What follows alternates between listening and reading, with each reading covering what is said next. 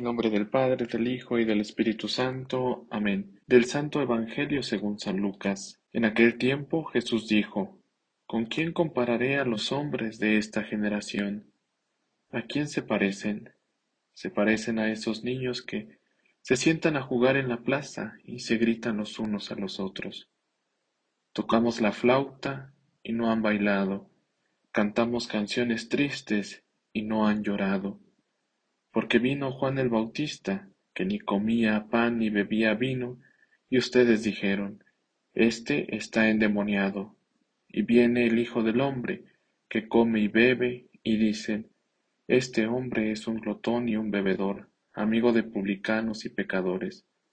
Pero sólo aquellos que tienen la sabiduría de Dios son quienes lo reconocen. Palabra del Señor. Muy buenos días, queridos amigos y amigas que escuchan este programa, su palabra hoy, eh, de la reflexión del Evangelio de cada día. Celebramos hoy el miércoles 24 del tiempo ordinario y hemos escuchado el Evangelio de Lucas en el capítulo 7 del 31 al 35. Y quisiera compartir con ustedes una pequeña reflexión partiendo de esta frase que hemos escuchado. Tocamos la flauta y no han bailado, cantamos canciones tristes y no han llorado. El día de, hoy Jesús pues hace una pequeña comparación poniendo dos ejemplos. El primero de Juan el Bautista y otro haciendo referencia a él, ¿no? Como el Hijo del Hombre.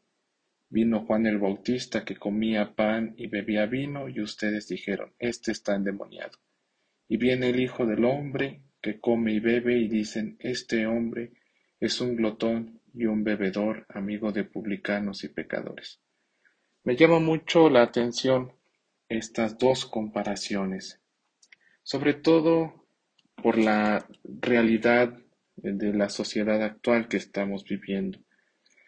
Esta primera comparación con Juan el Bautista y Jesús eh, son un punto de partida ¿Qué quiero decir con esto? Me hace mucho pensar aquellos comentarios que dicen, ¿no?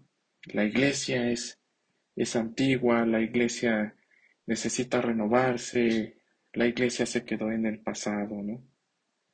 Pero más bien la iglesia se ha ido renovando, la iglesia ha ido cambiando, se ha ido actualizando y sobre todo poniendo de manifiesto el verdadero mensaje que Dios nos quiere decir, porque Jesús es el que está ahora con nosotros, el que comparte eh, su palabra con nosotros y cada uno de, de los que estamos reunidos. Pienso que la invitación que nos hace Jesús es a seguir cambiando nuestra iglesia, porque ahora ya no hablamos del Padre que está lejos, sino el Padre que está con nosotros.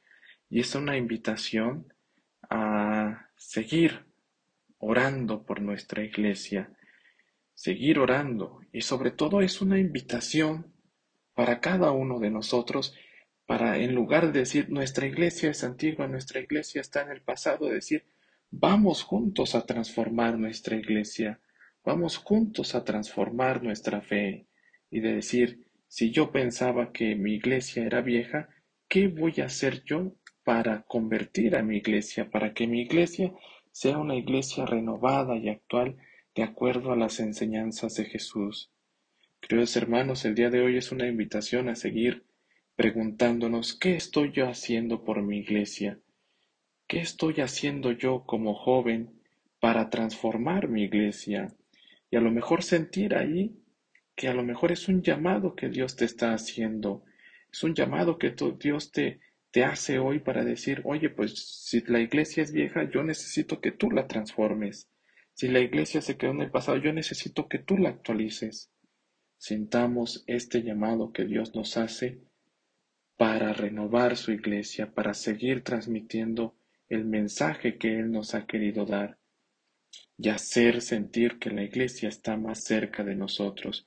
Queridos hermanos, los sigo invitando a que sigamos orando por las vocaciones, seguir orando para que el Señor siga llamando a nuevos jóvenes, a nuevas jóvenes, para que sigan transformando esta iglesia y que esa iglesia que aparentemente se quedó en el pasado, pues siga actualizándose, siga poniendo de manifiesto el verdadero mensaje de paz y de amor que Dios tiene para cada uno de nosotros. Pues que el Señor lo siga bendiciendo y llenando de alegría en este día.